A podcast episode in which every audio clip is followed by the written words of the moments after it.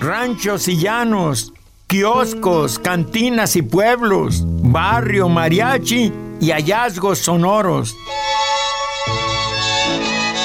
Esto es En el Rincón de una Cabina.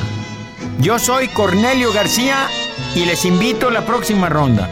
Bienvenidos. Estoy en el rincón de una cabina.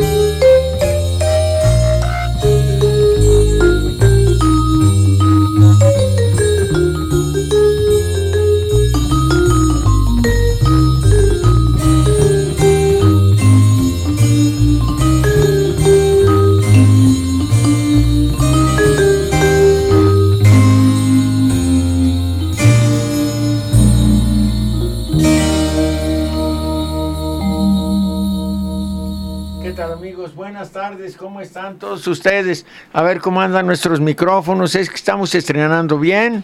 Fabián Pelayo en los controles de audio, Perla Padilla en la asistencia y producción y co-conducción en este programa. Y luego aquí dos invitados que apreciamos mucho y bueno, pues van a tener una exposición y vienen a hablarlos de eso. Sus nombres, por favor, de norte a sur. Buenas tardes a todos, mi nombre es Eduardo Mejorada. Hola, ¿qué tal? Buenas tardes a todos. Eh, soy Ricardo Mejorada. A ver, muchachos, sé que van a exponer mañana y desgraciadamente yo voy a cumplir con una obligación laboral de televisión a un pueblo que se llama Sayula. La tierra de mi padre. ¿A poco allá nació? En Sayula. Ah, bonito pueblo. Así es. Uh, hacen unos cuchillos para cortar cebollas. Bueno. Los Ojeda. Sí. ¿Y las cajetas? Ah, de Lugo. ¿Los Lugo? ¿Naranja o azul? Eh, fosforescente. Okay. Yo he entrevistado al señor dos veces ya, yo ya estaba muy grande, no sé si viva todavía o no, pero qué, qué cajetas tan ricas, las Lugo. Bueno, muchachos, háblenos de su exposición, cómo se pues, va a titular y qué contenido tiene ah, y qué técnicas. A ver, por favor. Resulta que, pues Ricardo y yo obviamente somos hermanos. Sí. Y en el Museo Raúl Anguiano se está haciendo un, un programa de exposiciones eh, titulado Variables Genéticas. Ah, caray. Ya estuvieron los hermanos Rébora, ya estuvo ah. eh, Luis Rutilio y Rodrigo también, y ahora nos toca a nosotros. Rodrigo es hijo de Rutilio, ¿verdad? Sí, un buen amigo, un saludo. Sí, cómo no. Al igual que a los Rébora. Y bueno, mañana vamos a inaugurar ya la, expo que nos toca a nosotros. ¿Y se titula? y yo. Pues igual. Ah. Eh, variables genéticas. Sí. Pero bueno, Ricardo trae un proyecto nuevo de pintura, obra reciente, y yo estoy presentando eh, tres bloques, pintura, dibujo y eh, algunas, eh, algunos monotipos. Muy ¿Verdad? Sí.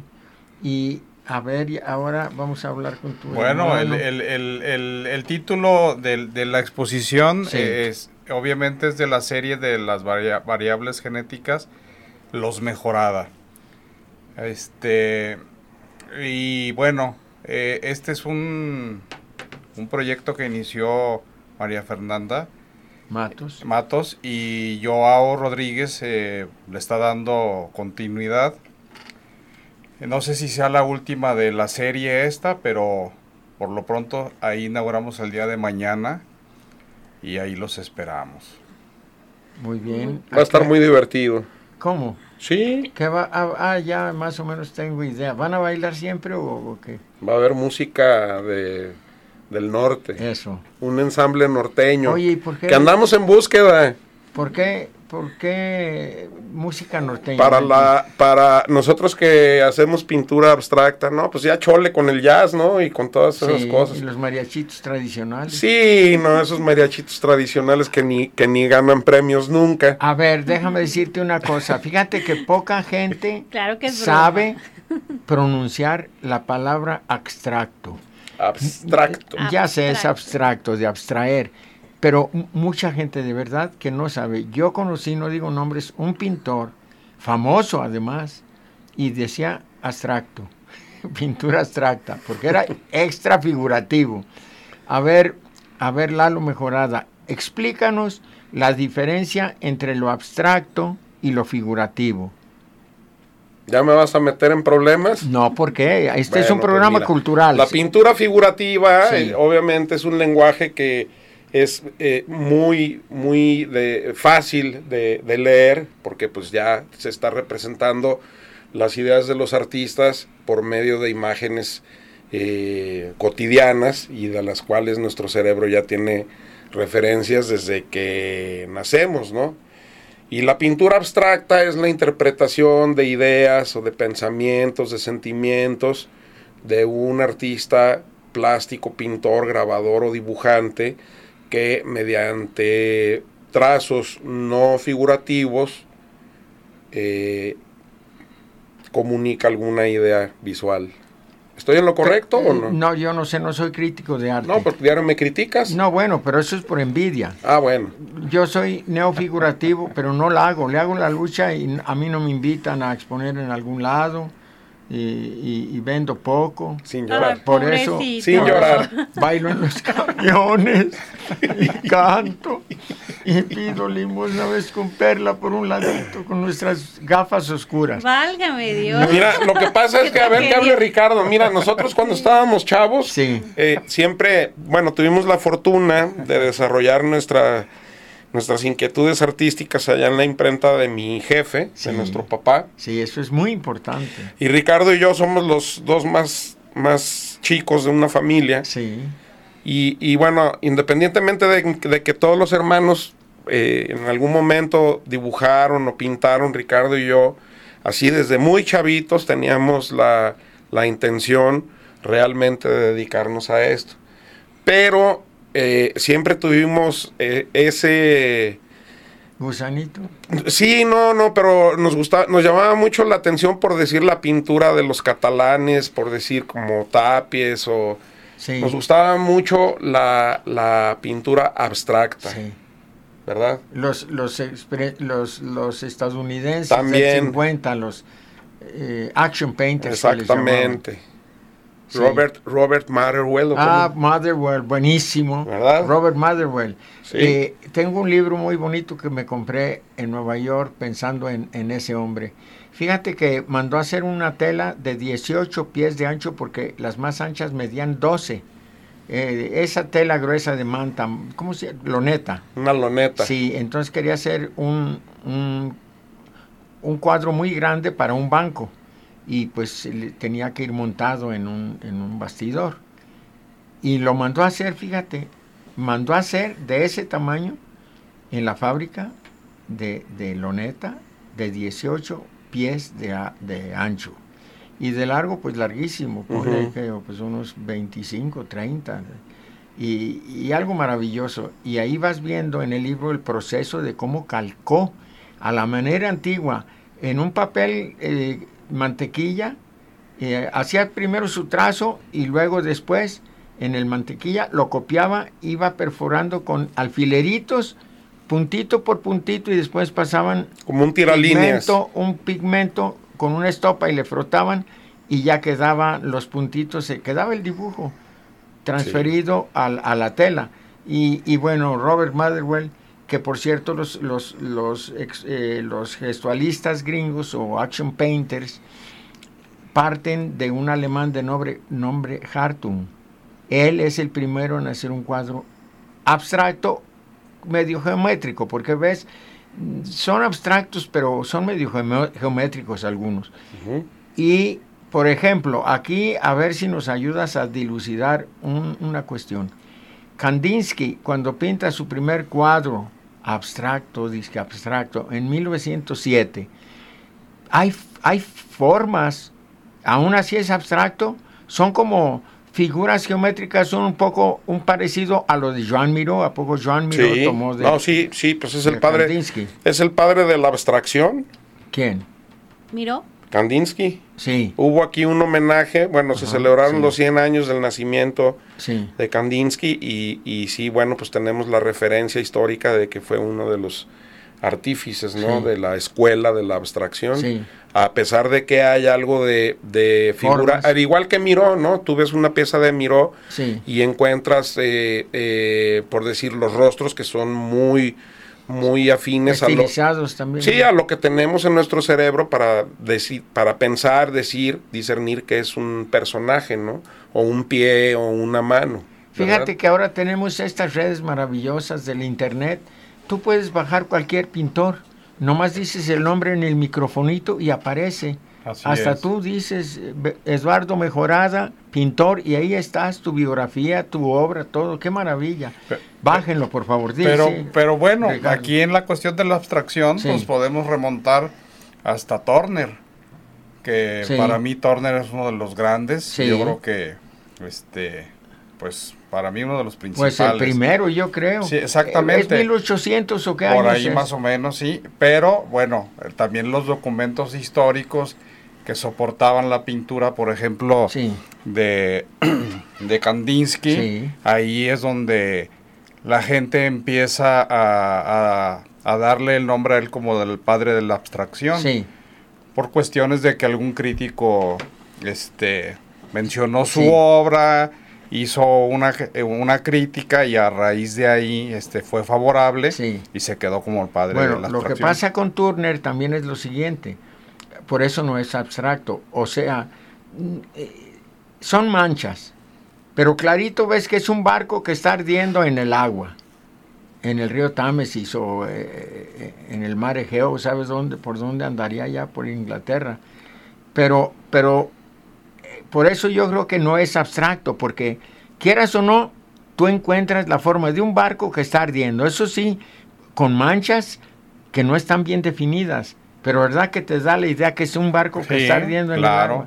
¿Y el impresionismo abstracto? A ver, ahora sí, no, regáñame no, Era expresionismo abstracto, pero hasta mi maestro virtual, Octavio Paz, dijo, es una contradicción. No puede haber abstraccionismo, expresionismo abstracto, porque el expresionismo deforma la forma, el cuerpo, pero, pero lo, se entiende que es un cuerpo. Maestros, está muy interesante. No queremos oír música, pero tenemos que irnos si al primer corte. Si no le gusta, cámbiale de estación. Tenemos que irnos al primer corte de ah, estación. Ah, sí, no, perdón.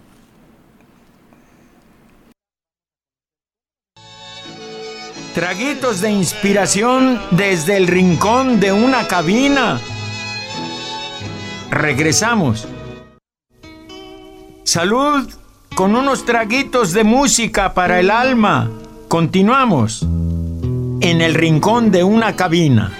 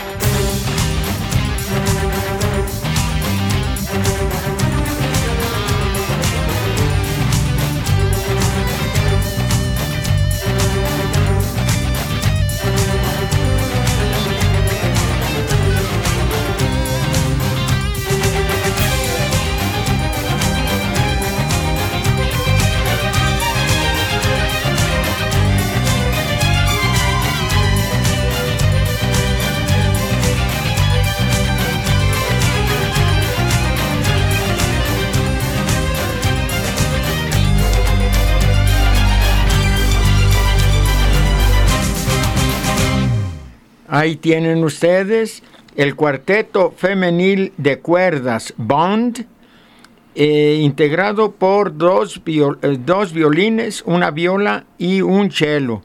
Tres inglesas y una australiana. ¡Qué belleza! Vean nomás, se llama Victory o Victoria. Es esta pieza que acabamos de escuchar. Y cuando entramos fue el Modern Jazz Quartet o Modern Jazz Quartet. Eh, en directos es con la que iniciamos este programa y bueno, pues eh, interpretaron a Johann Sebastian Bach. ¿qué cosas espero que les guste, muchachos, lo que les, lo que seleccionamos. Muy bien, muchas gracias. Sí, muy, muy buen, muy bueno. Que no es abstracto, bueno, sí es abstracto. La música no será, pero para allá va. Muy bien, muy bien. Muy bien, he dicho. A ver, Perla, les quería hacer una pregunta a los hermanos Almada. A los, hermanos Coraje. los hermanos Almada. Ah, nos queremos tanto que a veces vacilamos. Bueno, eh, quiero compartir con nuestros radioescuchas que eh, independientemente de, esta mm, exposición que van a tener en el Museo Raúl Anguiano a partir de mañana, que es la inauguración, eh, ustedes tienen también un proyecto muy interesante, muy importante, llamado Rambo. ¿Nos pueden platicar sobre este proyecto? Ah, bueno, mira, pues es, es un colectivo de artistas que nace hace dos años. Eh, y en donde, bueno, encontramos un espacio físico en donde hicimos una galería, cinco eh, estudios para artistas y un taller de, gráfica, enclavado ahí en la colonia americana, y que desde un principio eh, estuvo enfocado pues para hacer exposiciones a algunos artistas que les es difícil eh, conseguir un espacio, ¿no? Interesante. Aunque también tuvimos algunos invitados bueno, ya con mucha trayectoria, como es el Ernesto Flores, un gran amigo. Eh, hubo por allí algunas individuales eh, ya de artistas con mucha trayectoria, pero sí el perfil que nosotros queremos para ese espacio es eh, abrir la puerta a los chavos, a los nuevos valores. Asimismo, se hacen presentaciones de lectura de poesía, por allí algún día nos visitó Gerardo Enciso a, dar un recital. En fin, es un espacio cultural eh, abierto a la comunidad y el nombre surge de, además de la fascinación que Ricardo tiene por el personaje, por el, eh, por el escritor, por el poeta. Yo tengo un amigo eh, que yo le digo el poeta maldito, a quien le mando un saludo Saludos. Un gran poeta y, cantante y, se llama Arturo, mi amigo, entonces de ahí sale la idea de Arturo Rambo y bueno, pues es así como llega la, la nace pues este lugar, ¿no? En donde realmente hemos presentado bastantes exposiciones de muy buena calidad con chavos que van creciendo y también, bueno, pues eh, estos encuentros de, poesía que han estado muy bien y que yo encontré por demás interesante, muy nutridos de asistencia. ¿verdad? Excelente. También dan clases este, para niños. Sí, sí. Eso me este, parece interesante también. Eh, tenemos un taller de introducción a la abstracción para niños. Eh, desde los ocho años es el más pequeñito que, tenemos por ahí. Pero eh, hemos eh, recibido eh, algunos alumnos hasta de 16 años, no hay edad para, la, para el arte, ¿no? Y han surgido cosas muy padres ahí. Hicimos su, su primera exposición ahí en Rambó. Muy bien montada, estuvo espectacular, llena, fue una fiesta de arte, estuvo padrísima. Y bueno, este, ahorita están este, exhibidas eh, tres piezas en, en, el Hotel Carlton, en el Pasillo del Arte, de los de tres alumnos que, que participaron ahí en el 481 aniversario de Guadalajara. Excelente. Y bueno, pues estamos ahorita ahí eh, eh, con todo, con ese, con ese taller. Ah, muy importante que, que se abran, hay muy pocos espacios para la cultura independiente, para todos esos artistas que están buscando la manera de, ir entrando en este ambiente cultural. Y a mí la verdad me parece un lugar muy interesante. Gracias. Y eh, apóyenlos. No sé si podamos dar el domicilio para que las personas... Pues por vía WhatsApp, sí, por aquello de... Este, sí, tenemos, eh, bueno, nos pueden buscar en, nuestras redes sociales. Sí. Rambo MX, tanto en Facebook como en Instagram. Eh, y ahí nos mandan un, un, mensaje y, luego, luego les decimos, siempre estamos a puertas cerradas, solo abrimos puertas cuando hay algún evento. Este, pero atendemos a cualquier persona que quiera visitar el lugar, que quiera conocer los talleres, platicar con los artistas y cualquier persona que tenga algún proyecto siempre están las puertas abiertas. Excelente, muchas gracias. Perdón, Perla, eso que acabas de mencionar sí lo quiero hacer de relevancia, lo que acabas de comentar de los espacios independientes. Afortunadamente Guadalajara ahorita está en franca efervescencia con estos espacios independientes y eh, pues yo creo que somos los que estamos haciendo la cultura en Guadalajara, ¿no? Los espacios independientes, los artistas independientes Sabemos pues cómo está la realidad y realmente hay muchos, muchos nuevos foros independientes en donde se está eh, acrecentando la actividad de la pintura. Bueno, eh, hablo de la pintura que es lo que me ocupa a mí. He encontrado a maravillosos artistas del pincel, muy jóvenes, que si no fuera por esos espacios independientes no los conoceríamos y bueno, eh, como referencia, la Ciudad de México es una eh, ciudad en donde los espacios independientes ya están, marcan pauta al movimiento cultural de esa ciudad. Entonces, pues así es este rollo. Otra inquietud que tengo es, yo conozco afortunadamente la obra de, de, ustedes, de, de, cada hermano, que es muy distinta su estilo, su percepción, su, su manera de, interpretar su arte, como, obviamente, ¿no? Y eh, me llama mucho la atención el manejo del color de la obra de Ricardo que va en las diferentes tonalidades verdes, azules, tal vez un poco de gris, todo esto eh, a mí me refiere mucho el agua, la sensación de, de, que, de fluidez. Claro, eh, es que anda en el agua muy seguido. exactamente, sí. No, bueno, la verdad es que eh, tuve mucho tiempo, una época de mucho negro y mucho rojo, pero en alguna este, oleada como de una buena racha en, en mi cuestión personal, me topé con los azules y, es algo que ya es como una obsesión y siempre estoy tratando de, experimentar con, tierras, pero siempre todos los colores que yo aplico este, sobre cualquier soporte siempre tienen azul. Aunque se ve negro, siempre tiene azul. Si, si es rojo, tiene azul. Si es verde, tiene azul. Siempre tienen azul.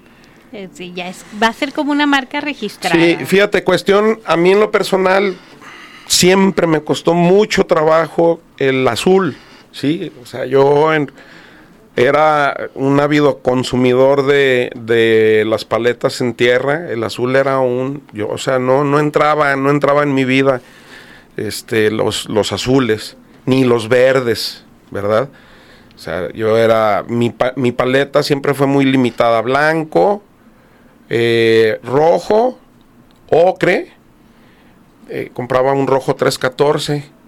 O sea, yo siempre he comprado cuatro o, cinco colores. El azul ya es de reciente adquisición, al igual que, que, los amarillos, ¿no? Son de reciente adquisición en mi, en mi labor creativa. Pero sí, el azul, no, yo no me identificaba con el azul ni, ni pensaba en, en azul, ¿no? o sea, yo, yo, yo concebía mi obra a partir de las tierras, de, los, de los rojos, de, de los ocres, ¿verdad? Entonces, por ejemplo, esto que nos menciona nos podría ubicar cronológicamente en tu obra.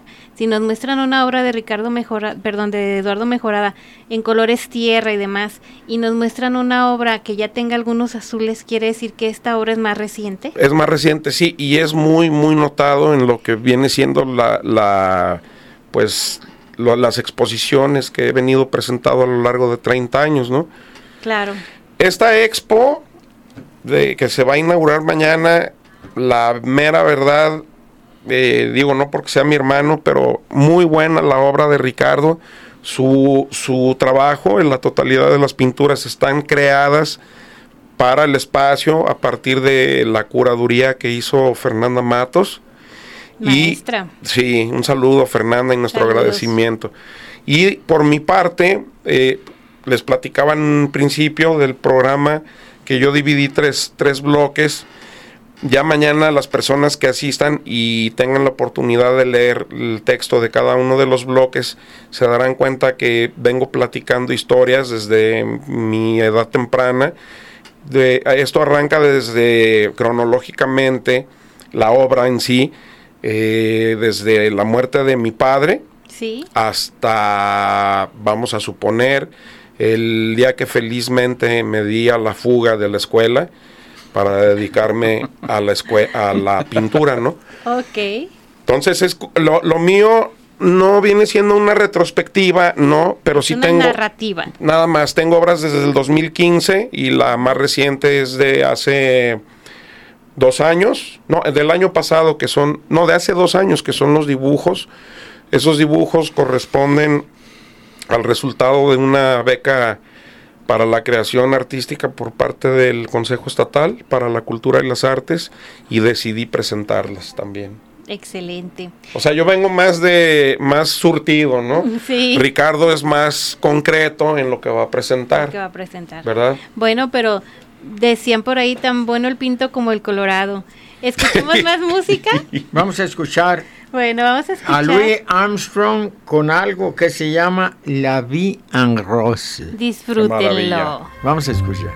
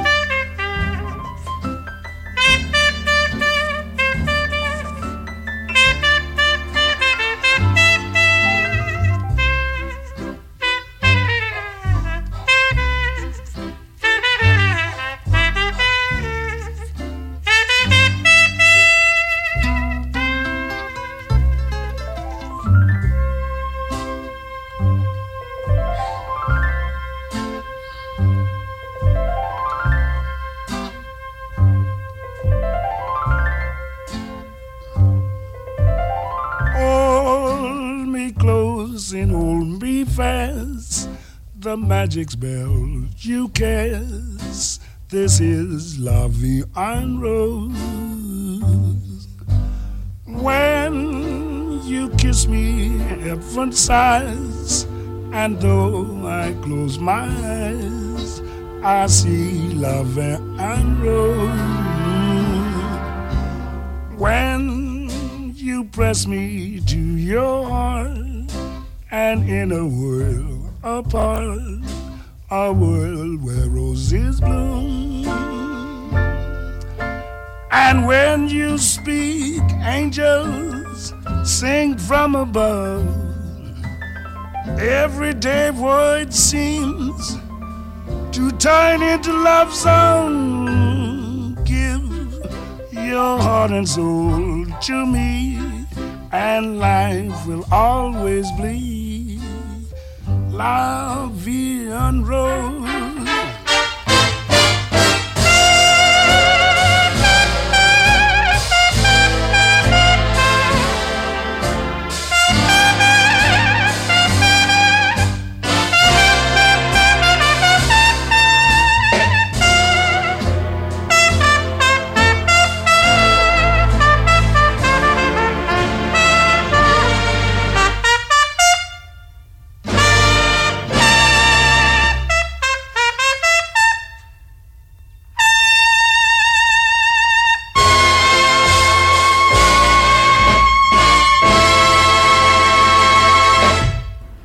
Fabián Pelayo en los controles de audio.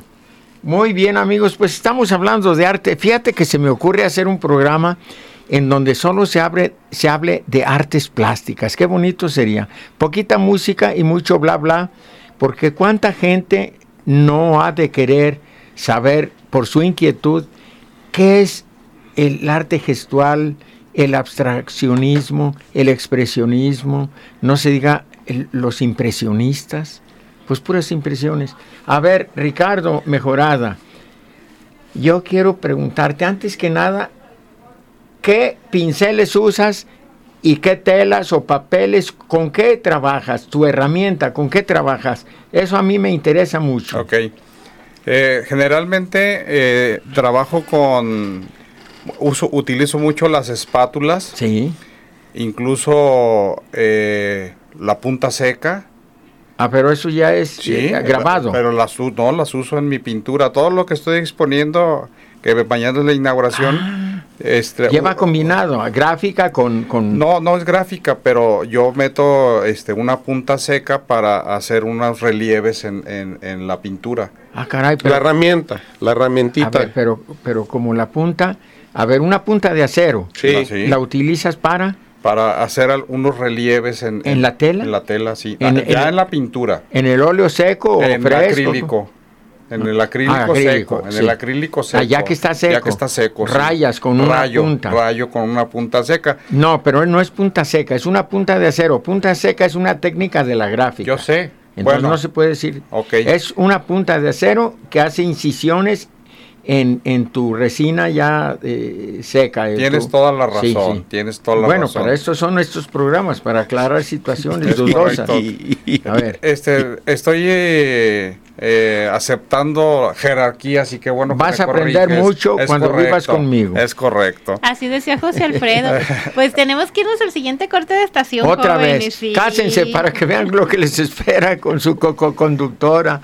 A ver, vamos a ver entonces, miren. Eh, pues vamos a un corte y ahorita regresamos. Uno derecho para el corazón. Aquí, en el rincón de una cabina. Regresamos.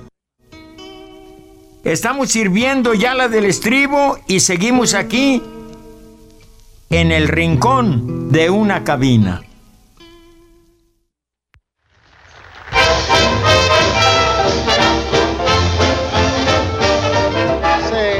Got trouble. We got trouble. How much trouble? Too much trouble. Well, now, don't you frown. Just knuckle down and knock on wood. Who's unhappy? We're unhappy. How unhappy? Too unhappy. Uh-oh, that won't do. When you are blue, just knock on wood. Who's unlucky? We're unlucky. How unlucky? Too unlucky. But your luck will change if you'll arrange to knock on wood. Who's got nothing? We got nothing. How much nothing? Too much nothing. Said nothing's not an awful lot, but knock on wood.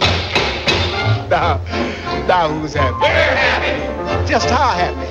Very happy. That's the way we're gonna stay, so knock on wood. Now who's lucky? We're all lucky. Just how lucky? Well, smile up then, and once again, let's knock on. Bien amigos, pues acabamos de escuchar algo que se llama Knock on Wood y el, el cantante era Dooley Wilson. Y bueno, pues vamos a platicar un poquito más sobre, sobre arte. Ahora, ¿lo tuyo es figurativo o abstracto? Y Ricardo, abstracto. mejorada, sí. Abstracto. siempre trato de, de, alejarme totalmente de, de, algo que represente algo de la vida real. sí, no, pues ese, ese es, esa, esa, es la historia del arte abstracto, alejarte de cualquier historia o cualquier cuestión que te remita a algo. Me acuerdo en Nueva York cuando llevaba algún amigo que me visitaba y íbamos a los a los museos, ahí está el de arte contemporáneo, el, Whitney y el Guggenheim, que exponen obra muy moderna y no se diga el, Museo de Arte Moderno. Eh, y entonces de pronto me decían, ¿tú qué ves ahí? Me decía, ¿qué ves aquí? No, le digo, yo no veo nada, es que yo veo la obra completa, como decía Orozco. Una obra no se ve en, detalles hasta después, pero primero tienes que eh, ver toda la obra de un jalón a pasarla, contemplarla en su totalidad. Y después si quieres ver algún rinconcito, algún detalle, es válido también. Claro. Pero andar buscando, uh, me acuerdo que alguien veía un avión y alguien una mosca, y era el mismo rinconcito. Decía, bueno, pues puede que tengan razón. Pero ahí no se trata de buscarle una historia. bueno, una Warhol decía, lo que ves es lo que hay. Era su, una frase que él decía, eso es lo que, lo que es. No, pues qué Ocupas chiste, no, pues así cualquiera Bueno, pinta. pues no hay explicación. No, Cada pues quien percibe el, este, No, una pieza. pues yo- tú, puedes Es ver una cosa y yo de No, pues está más. bien, pero yo iba a mi hermano Pancho García a, a un- a una exposición en, en el Museo de Los Ángeles, California, y me acuerdo, arte contemporáneo, ya tienen su Museo de Arte Contemporáneo, y una cosa muy moderna. Digo, ¿cómo ves ese cuadro? Dice, a mí dame una brocha de 6 pulgadas de ancha y en media hora te pinto esa cochinada que está ahí. No, dije, "Ve, bien hecho Pancho García. Y entonces, bueno, pero sí, sí tiene sus que veres.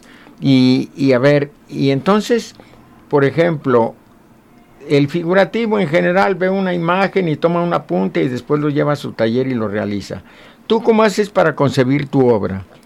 ¿Qué, ¿Haces bocetos o, o algún apunte? No, eh, más bien sí, es, eh, es improvisación. como los jazzistas, Sí, pues. claro, eh, eh, así lo así lo veo yo, así lo siento, porque a veces empiezas con cierta idea y, y te va llevando a otro lado. Bueno, en todas las disciplinas artísticas, el hombre empieza con un proyecto y los desbarata a la mitad y le sigue, o en cualquier momento, está sujeto a cambios. Ve nomás el ocho y medio de Fellini. Todos los cambios que hizo en esa película y todos los cambios que tienes que hacer siempre en una obra. Una cosa te lleva a otra. Es, es, es, lo- es la magia del arte. Y en el arte abstracto, Sí, Cornelio, lo, sí. lo, lo más difícil Sí. para mí es saber dónde detenerte, dónde ya no le muevas a la pieza, porque No. a veces terminas por este, Bueno. trabajarla de más y te Sí, ¿sabes lo que decía Picasso sobre eso? El que, el que termina un cuadro ya lo acabó. Eh, no hay, él muchos los dejaba con, con la tela cruda todavía. Las señoritas de Aviñón, si te fijas bien, Le Mademoiselle de Aviñón, son, eh, Aviñón es una eh, región o una ciudad en, Francia.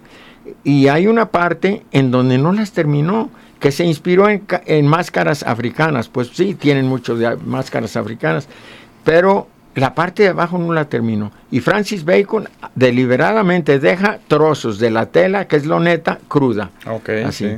Y luego le con un rodillo para pintar paredes, ya que pinta su óleo, le da un pasón. qué, qué maravilla, de mis pintores favoritos. Ahora, de los pintores abstractos, ¿quién te gusta? Abstractos, bueno, eh, ahorita ah, me gusta mucho Richter, Sí. Richter, alemán, Sí. que él, eh, bueno, el la mayor parte de los pintores abstractos empezaron pintando figura y a lo largo de, Sí. de su carrera fueron este, desarrollando y cambiaron a la Eh, eh, abstracción. Esos son los buenos, porque para, para abstraer, para pintar bien el abstracto, necesitas haber pasado, si no por la academia, por una disciplina eh, independiente de las academias, pero que sepas dibujar y que sepas pintar figurativo y de ahí eh, este, desgreñarte, despeinarte. Ya vi una mano que dice que no. A ver, ahí te está Eh, reclamando. joven, mejorada, el- Eduardo Mejorada, aquí ni te Yo conozco. siempre fui, Sí. yo siempre fui indisciplinado. Ya lo he visto. Oye, una vez, hace muchos años, en una entrevista, una, bueno, la, la, la persona que me, la chica que me estaba entrevistando, como que traía algún problema personal conmigo, y me dice, usted es abstracto porque no sabe dibujar. Sí. Este, y, y bueno, no es que yo sea un, no soy un gran dibujante, claro que no. No seas Pero sé, modesto, de- yo conozco pero sé dibujar, sé, sé dibujar. Sí. Pero lo que tú estabas diciendo hace un momento, bueno, yo no lo consideraría así. No. O Yo. sea que tú crees que puedes empezar a pintar abstracto sin haber pasado por lo figurativo. Bueno, bueno, yo tengo idea de... No, no, no, contéstame. yo creo a- que sí. Ah. yo creo que sí. Ah, bueno, pues por Sí. eso eh, ya Sí. irás mejorando. ¿No? Claro que los niños, Sí. ahí están los niños de No, 3 pero y de 4 años. Esos y no son cinco. pintores, son niños, son aprendices. No, no, no, no, no, no. Estábamos viendo, tú hiciste una pregunta de si se puede hacer, se puede crear algo sin saber dibujar. Para mí, el, el más grande de los ejemplos es la niñez. Ah, muy bien. Muchos de nosotros ya quisiéramos pintar como No, pintan ni los ganas, niños. no, no, no. Tú no porque eres figurativo y haces caballos transparentes. Sí, eso sí. Por eso. pues son caballos de cristal. No, no, son caballos transparentes. Bueno, pues es que no, no acaba- no y haces, haces pe- peras flotando y, y, y cuestiones así, ¿no? Bueno, es que de vez en cuando me echo una cuba y me salen ideas muy raras, como a Edgar Allan Poe. Oye, No, digo, la, la academia obviamente es fundamental. No, Ninguno de los dos pasamos por la no, academia. No es necesario. ¿A No es necesario. que Cuevas y Orozco Ah, no, no, pero- aguantaban mucho en las escuelas de arte. No, Si yo hubiera querido estudiar artes plásticas en la universidad y no, no se pudo. Y tengo muchos amigos que sí lo hicieron y me dicen, no, es que no era necesario, pero yo a título personal creo que sí nos sale de Cada sobra. quien tiene necesidades diferentes. Yo muchas veces me rajé, lo confieso, en el DF, en San Carlos. Me, me cansaba de la soledad. me- me- ya cuando tenía novias ya cambió mi vida. Pero cuando llegas apenas, tienes parientes. Pero luego se enamoran de ti las primas y luego hay problemas con la familia y te corren, siendo que ellas ¿De empiezan. dónde venías? Pero dilo en, de Carmelas. No, chales, yo venía, sí, Simón venía de Carmela, es un barrio pachuco, en, eh, como a 15 millas de, de LA. Norwalk, ese. Norwalk. Vivía en Norwalk, cerca de Anaheim. Ahí estaba el Firestone Boulevard. Y, y yo venía, pues, de, primero del rancho a, a- a California. Y después de California a San Carlos, pues venía bien pachucón acá con mis kakis y mis French toes, que eran unos zapatos como it- italianos más que franceses. Y luego, pues, eh, hasta el caminadito, pero no me duró mucho. Y, y luego llegué a San Carlos y ponía a Enrique Guzmán en el radicito portátil que tenía en mi caballete mientras pintaba naturaleza muerta. Y llegaron y me dijeron, no, Cornelio, aquí no se oye rock and roll. Pues, ¿qué oyen? Pues pura música clásica, Ah, cabrón, ¿y esa cuál es? No, yo ya sabía cuál era. Pero, Oye, pero aquí el que hace las preguntas eres tú. Ah, ¿en qué íbamos? ¿Haz alguna pregunta? Yo tengo De lo de, a ver, Perla, pon También- orden, más, orden, Ayer fue el Día de la Mujer. Perla, Claro. disculpa, Bueno, ya. todos los días. Todo el Ese, programa exacto, estoy- todos los es días, correcto, todos sí. los días Sí, es mamá. Día de la Mujer. Las Sí. mujeres estamos presentes en Sí. todos los ámbitos. Pues nada más sociedad. chequen en internet las fotografías que salieron en la jornada de este domingo pasado para que vean ustedes qué homenaje le hacen a las mujeres. Qué belleza. Claro, En- claro en, que todas sí. las artes, casi. Tiene mucho Bueno. que ver, En tiene mucho que ver con mi pintura. Exacto. eso, esa es otra, esa es una de las preguntas que yo eh, quiero hacerles a ambos. Eh, obviamente, las mujeres siempre hemos sido protagonistas de la historia. A ustedes, ¿qué mujer importante en su vida les inspira? A ver. Ricardo Mejorada. Su mamá. Don Ricardo. sus no parientes, déjalos, no, les, no, no, no se las pongas fácil. Pues es que la inspiración es muy subjetiva, no sé. No, bueno, pero si es O una los buena motiva. una Bueno. pregunta. Bueno, yo te voy a contestar ahí en lo personal. Yo, este, generalmente, siempre que estoy empezando una pieza o algo, siempre se me vienen mis hijas a la cabeza. Excelente. Y bueno, en mi vida, pues, este, le mando un saludo a la señora Bukowski, Ah, Que es- saludos. que es mi esposa, mi novia desde hace muchos años y pues también ella está muy presente y Paula, mi hija, también, claro que está presente, así como Sebastián, mi hijo. Yo creo que en mi pintura hay muchas personas presentes, muchas, gente muy querida y también gente que no quiero, aparecen en los cuadros. Bueno, pero la, la ventaja de, de- de las artes plásticas y de ustedes como artistas es que todo lo bueno y también lo malo encuentran la manera de desfogarlo y de transformarlo en arte y eso es algo muy, muy padre. Mira, ¿sabes qué es lo que más me gusta a mí de la transformación de la obra? ¿Qué te gusta? Cuando aniquilas los recibos que llegan a la casa por medio de la obra. Sí, Eso es lo más chido, ¿no? O sea, que pagas todo. Es, es pues es que hay que vivir también de la obra. Claro. Mira, también es- eso sería interesante tratarlo porque no, no se imaginan. Sales de la, por ejemplo, yo que tuve academia, salí de la academia y, y los primeros 15 años me moría de hambre. Tenía que dar clases de guitarra, clases de pintura, de dibujo y andar llevan- y- y dando clases de guitarra a domicilio para vivir, para comer. ¿Qué haces? 15 años es muy difícil, ya después empiezas a vender, das más clases, eres conocido y es más fácil. Oigan, pues no, no, Pues nos han de estamos venir más seguido. deberían de venir han más de venir más seguido. E invitamos a todos nuestros radioescuchas a que se hagan presentes en el Museo Raúl Anguiano a partir de mañana viernes. ¿A qué ¿A horas? qué horas? 7.30. 7.30 de la tarde. ¿Hay cóctel? Va a haber un buen cóctel y va a haber eh, música, de unos amigos que eh, música norteña, vamos. Muy bien. Excelente. Sale más barato. No, pues, no es que ya el jazz ya estuvo, ¿no? Ya el jazz ya ya en la sec- eh, en No, cualquier no, inauguración no, es que nunca hubo en las exposiciones aquí. Es ¿Cómo como mariachi. Bueno, hay que, hay que ver algo diferente. Vamos a ver la obra de los hermanos Mejorada. Vamos a seguir apoyando sus, Gracias. sus emprendimientos. Gracias por el espacio. Y busquen a Rambó en, en redes En internet, sociales, sí. en Muchas internet. gracias por el espacio, Perla. Encantados, encantados, ya saben. Gracias. Nos despedimos. Despídete de tu con- ahijado. Ah, Él es tu padrino, ¿no? Es mi Es su padrino. padrino. Sí, es nuestro Él nos padrino, casó en. Eh. Fue, fue testigo de nuestro Ah, bueno. matrimonio. Testigo, claro. Cá- Cásense para que vean. Bueno, pues vamos a despedirnos con algo que canta Billie Holiday.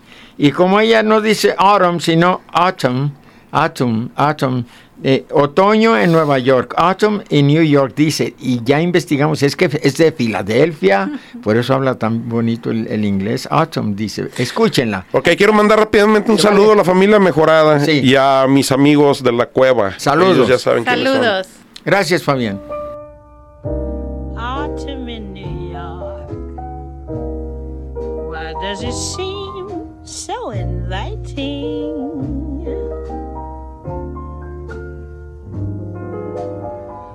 Autumn in New York.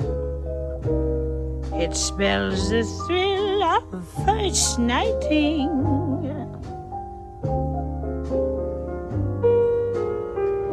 glittering crowds and shimmering clouds and canyons of steel.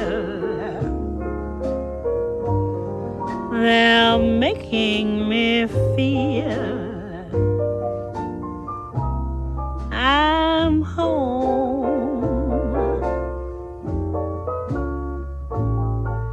It's autumn in New York that brings the promise of new love. Autumn in New York is often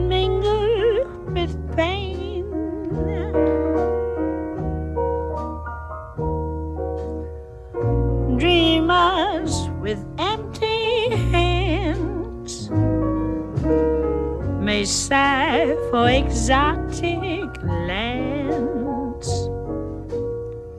It's autumn in New York. It's good to live it again.